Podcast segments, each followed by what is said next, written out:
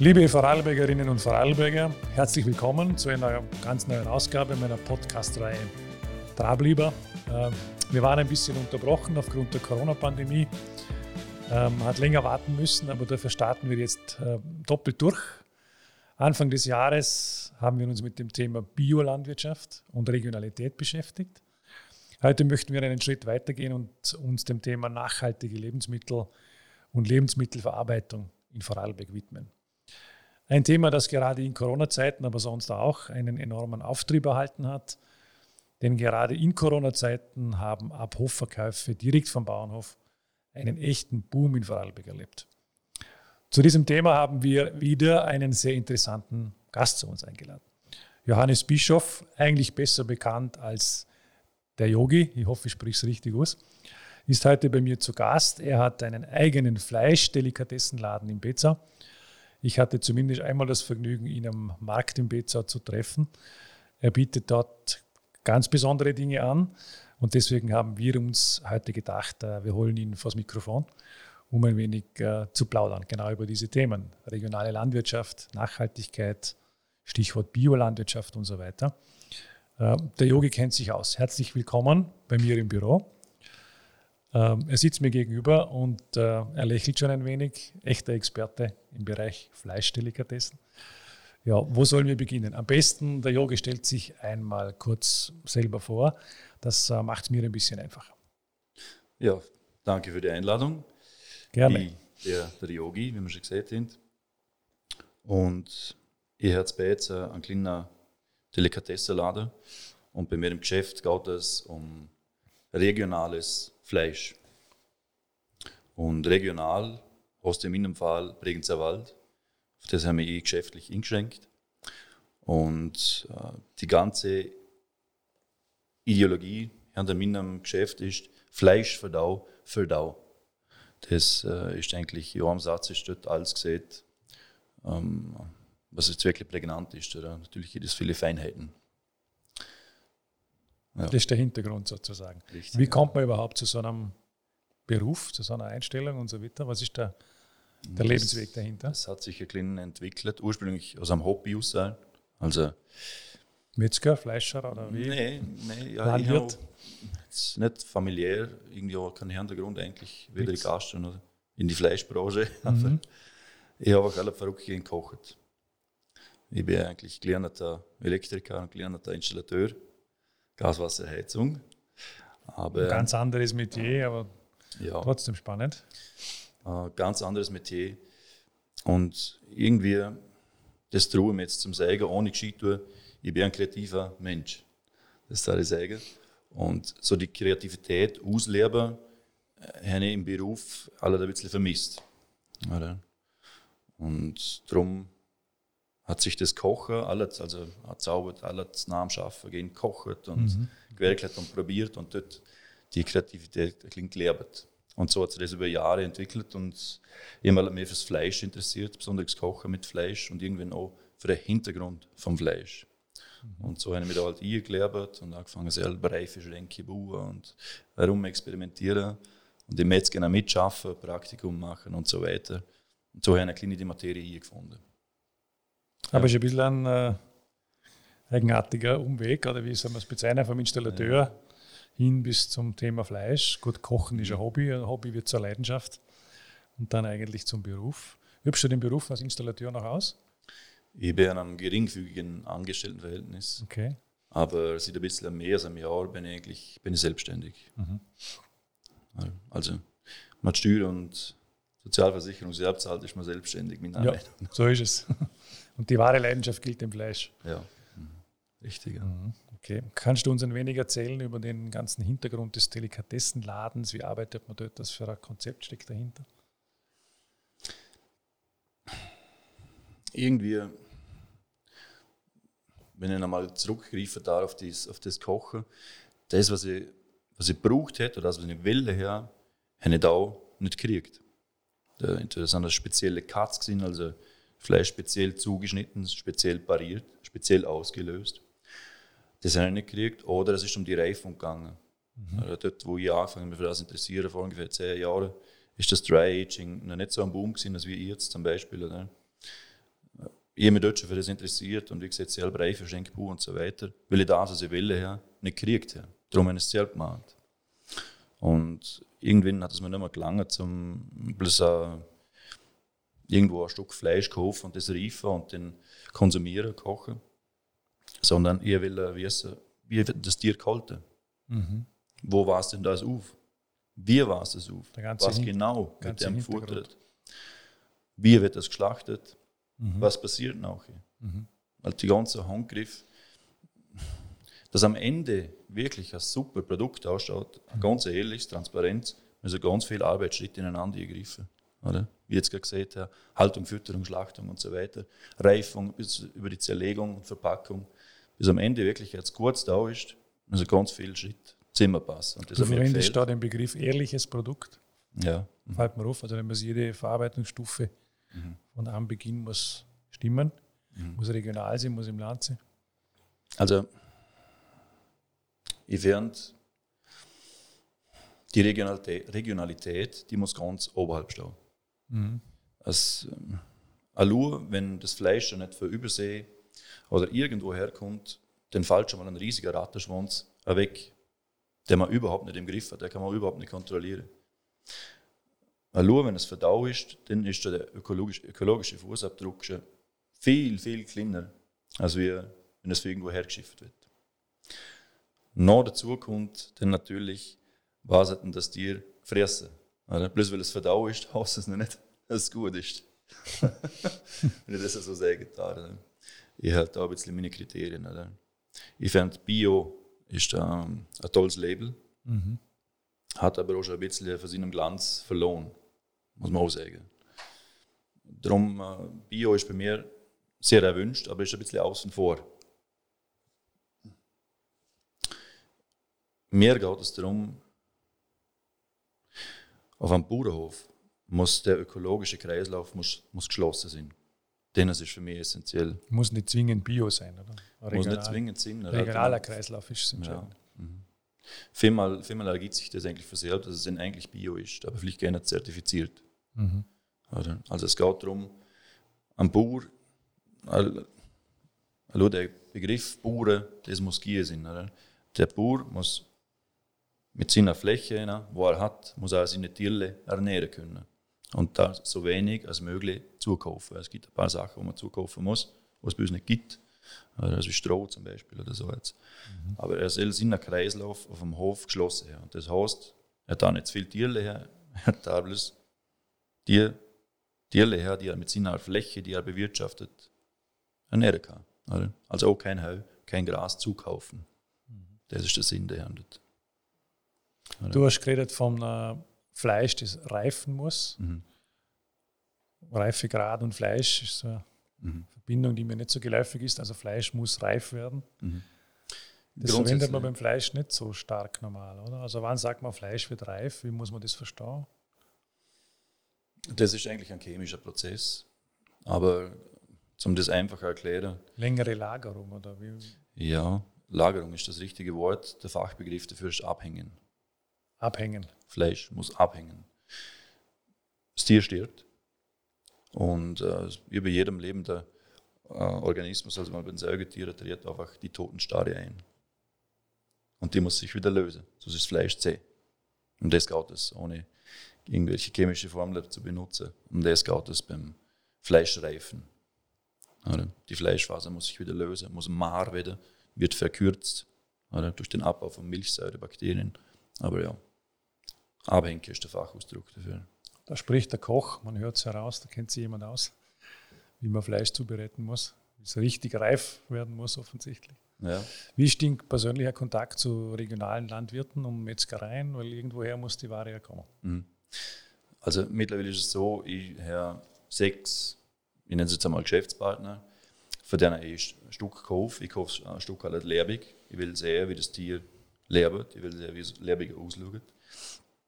Und die sechs Bruder sind also zum Teil wirklich auch schon Freunde geworden. Halt, ja, wenn man sich, wenn man auf der gleichen Wellenlänge schwebt irgendwo und sich auch gut verstaut natürlich. Ja. Und somit ist eigentlich immer schon eigentlich eine Freundschaft entstanden. Ja. Also ja, ein freundschaftlicher Umgang, würde ich sagen. Und bei diesen Landwirten, wo du selber beziehst, die erfüllen die Kriterien, die du dir vorstellst. Mhm. Selbstverständlich, ja. Kompletter regionaler Kreislauf, nicht zwingend Bio, Mhm. aber kann sein. Richtig, ja. Richtig. Okay. Alles bringt zur Wälderbauern oder Nur übrigens hinaus. wieder bauen, ja. Also wirklich ein geschlossener Kreislauf. Ja, genau. Fleisch ist manchmal sehr emotional diskutiertes Thema auch.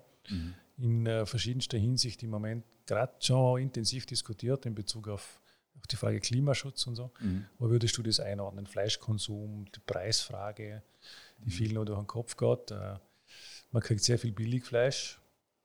Mhm. Auf dem Markt natürlich auch, wo diese Kriterien nicht so wichtig sind, wo es ausschließlich um den Preis geht. Mhm. Wenn man Qualität will, muss man auch entsprechend den Preis verlangen. Wie siehst du da die Gesamtentwicklung? Also es gibt da irgendwie, es, gibt zwei Ansichten, die, die sehr wichtig sind für uns. Auf der einen Seite, da man niemandem das Recht nie, sich Fleisch leisten zu können. Also das muss leistbar sein. Auf der anderen Seite muss man billiges Industriefleisch meiner Meinung nach verbieten. Also wenn das Fleisch unter 4 Euro das Kilo gibt, das darf auch nicht sein. Ja, da kostet ein Salat kostet mehr das Kilo. Das, oder wenn irgendein Gemüse mehr kostet wie ein fertig verpacktes Stück Fleisch, das einmal ein Lebewesen ist, dann stimmt einfach jetzt nicht mehr. Oder? Und das geht meiner Meinung nach nicht. Also das braucht einen Preis, aber der muss gerechtfertigt sein. Der muss kalkuliert und gerechtfertigt sein. Oder? So sie kann nicht irgendeinen Fantasiepreis erfahren und denke, hoffentlich verdiene ich einen Haufen Geld. Das kann ich nicht. Oder? Das muss gerechtfertigt sein. Oder? Aber um 4 Euro gibt es bei mir kein Fleisch.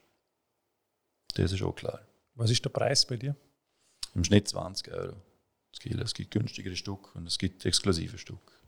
Also nicht nur ein wenig teurer, sondern deutlich teurer eigentlich. Mm, Ja, ich spreche jetzt für Rindfleisch und äh, Kalbsfleisch, also ich höre hauptsächlich Rindfleisch. Rindfleisch. Muss ich. Das sind ausgewaschene Tiere. Also mindestens zweijährig müssen sie sein. Mhm. Und bis dort Tier fertig gemästet ist und gemetzelt ist und hängt, da äh, geht einfach viel, kommt einfach viel Futtermittel, viel Geld, viel Aufwand ein.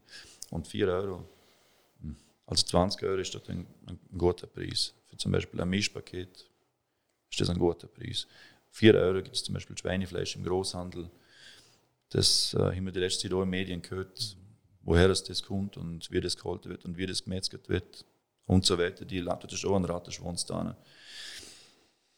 Oder? Anfangen von Arbeitsbedingungen bis zur Fleischhaltung, die Tiere, die sind zum Erbarmen. Also wirklich, ich kann das nicht essen. Oder? Und darum ist aber der Preisunterschied auch so drastisch. Mhm. Ja. Aber die Kunden reagieren positiv, oder? Auch wenn jetzt der Preis ein höherer ist, wenn man genau weiß, was dahinter steckt. Mhm. An Regionalität und Nachhaltigkeit ist man bereit, da etwas mehr zu zahlen. Absolut, ja. Das ist so. Also bei dir im Laden ist das kein großes Thema sozusagen. Nee, es ist wirklich eher. Es wird nicht über den Preis geredet oder gestritten, sondern äh, das, was ich biete, das verlangen die Kunden auch. Also das, das gibt es nicht, dass ich einmal nicht weiß, wo ein Stück Fleisch herkommt.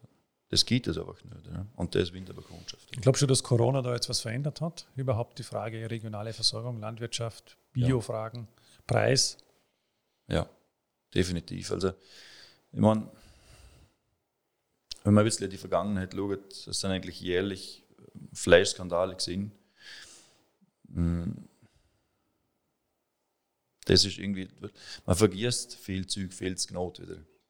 Gell? Aber das Corona werden wir wahrscheinlich nicht so gnotlos werden. Und darum hoffe ich sehr, dass das äh, nachhaltige Auswirkungen hat. Ja.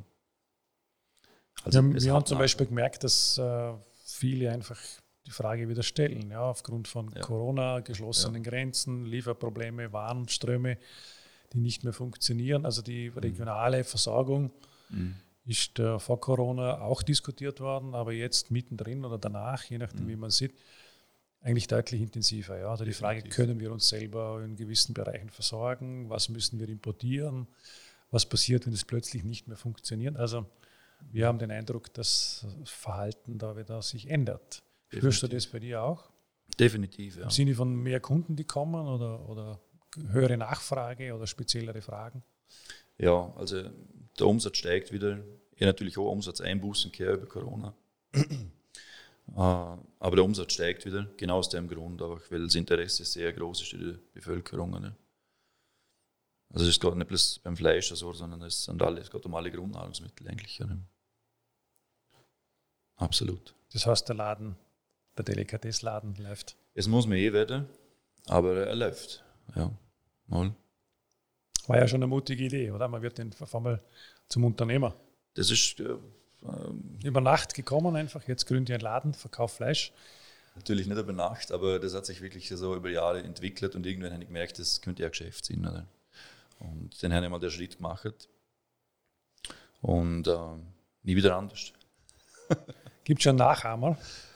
Hoffentlich. Mhm. Hoffentlich. Aber du kennst noch keinen im Land. Die kenne leider noch keinen. Kenne leider noch keinen. Aber das, das wäre eigentlich das große Ziel. Oder? Ich bin nicht der, der sagt, warum tust du nicht so oder warum tust du so oder warum hast du so aus dem Deutschen. Oder das sage ich zu niemandem. Oder? Ich habe meinen Weg gefunden und der ziehe ich konsequent durch. Wenn es einen Nachher gibt, das äh, ist das größte Kompliment für mich. Also du hoffst, dass es nachher ja, gibt und dass sich das in Vorarlberg ja, ausbreitet.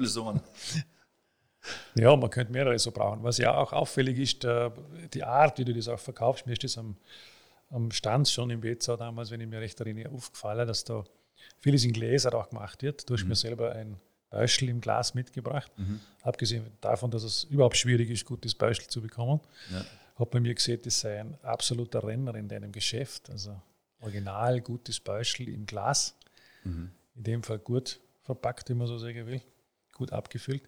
Das ist eine spezielle Linie, oder? Das ist eine spezielle Linie, aber da ist auch ein bisschen der wirtschaftliche Ansatz bei mir im Geschäft. Ich fand, wenn ein Bursche ein tolles Tier züchtet und das dann sterben muss, das muss es nicht in dem Land, dass wir es essen können, dann soll man alles verwerten vom Tier und nicht bloß äh, alles das Filet und, und das, die Edelstück, sondern äh, Gerade in Innereien, wenn man ein bisschen Wurst wie, kann man wunderbare Gerichte daraus kochen.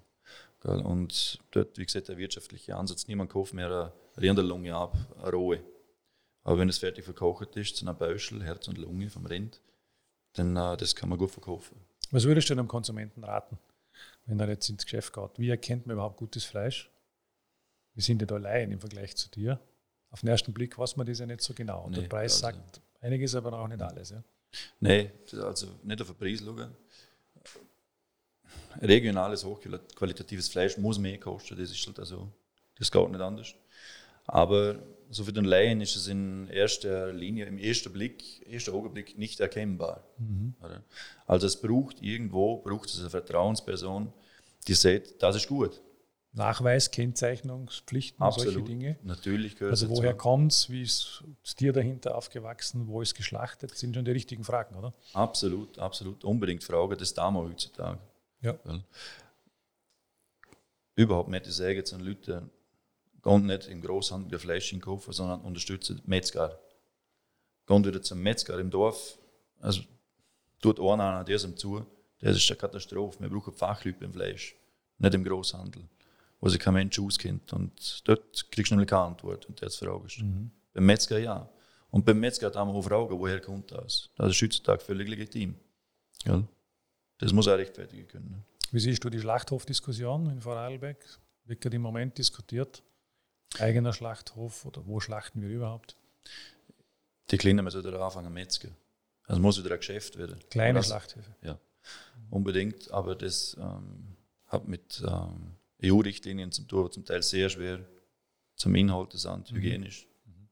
Und natürlich hat es, ist es auch eine Preisfrage. Ne? Fürs Metzger, das wird auch günstiger und günstiger. Das ist aber harte Arbeit. Gibt es immer weniger Metzger, die schlachten, deiner Meinung ja, nach? Kann man das verfolgen? Logisch.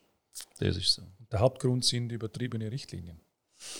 Europäische. Ich hätte nicht einmal sagen, ich glaube, der Hauptgrund ist einfach, dass es kein oder zu wenig Geschäft ist. Oder sind es die Verarbeitungsstufen, die zu wenig intensiv sind? Nein, ich glaube, nein. Ich glaube, der Preis, zu wenig der Preisdruck ist zu stark. Oder? Du musst Menge machen können. Dann ist es ein Geschäft. Mhm. So ist es nicht. Oder? Und das finde ich, das, ähm, das passt nicht in die heutige Zeit. Oder? Ein kleiner Metzger, der vielleicht plus zwei, drei Stück Metzger einmal einmal in der Woche, da kann man ruhig Metzger. Das ist kein Vergleich zu zu einem großen Schlachthaus. Zu einem Großmetzger. Ja. Oder die Betriebe, ich will jetzt keinen Namen nennen, aber im Deutschen, die ganz großen Schlachthöfe, Das ist nicht lustig, was da passiert. Ja, da haben wir einiges gehört in letzter Zeit. Ja, Ja. richtig. Da Manche sagen, wir sollen überhaupt auf Fleisch verzichten, Fleischkonsum drastisch reduzieren. Ja, unbedingt. Also, das ist eine Vorrunde, ich will, will ich sagen. Fleisch muss leistbar sein, aber nicht jeden Tag vielleicht. Ja. Vielleicht bloß jeden zweiten. Ich sage den Leuten, bitte esst wenig Fleisch, aber wenn, jetzt mit am Hintergrund. Das ist meine Botschaft. das? Mhm. Das geht einfach nicht. ja. Das Unbewusste irgendwie, das stört mich. Am Morgen Speck und Schinken, den Leberkäse zum Znünnen, zum Mittag ein Schnitzel, Abend nochmal Fleisch. Das ist so das unbewusste erste Konsumieren. ja. Das, Bewussterer Fleischkonsum ist Ja, eine Botschaft. ja, richtig. Und Mehr vielleicht auch mal nachdenken, vegetarisch. woher es kommt, zum richtigen Zeitpunkt Ja. genießen, Genau, ja. nicht so unbedacht Fleisch konsumieren. Richtig. Und das vielleicht Immer auch überall und zu jeder Tages- und Nachtzeit. Ja, finde ich schon, ja. Bewusster ernähren. Ja. Auch beim Fleisch in Ja. dem Fall. Unbedingt. Siehst du unsere Landwirtschaft da auf dem richtigen Weg? Jein. Ich, ich finde, es passiert viel Gutes. Und es ist aber auch viel zu intensiv. Also ich rede jetzt mal vom Bergerzauer Wald. Bei uns wird einfach verrückt äh, viel Milch gemacht und zwar sehr intensiv. Und das ist äh, sehr einseitig und das fände ich nicht gut für, für die Landwirtschaft, weil das äh, sehr abhängig macht von einem Markt oder von allem.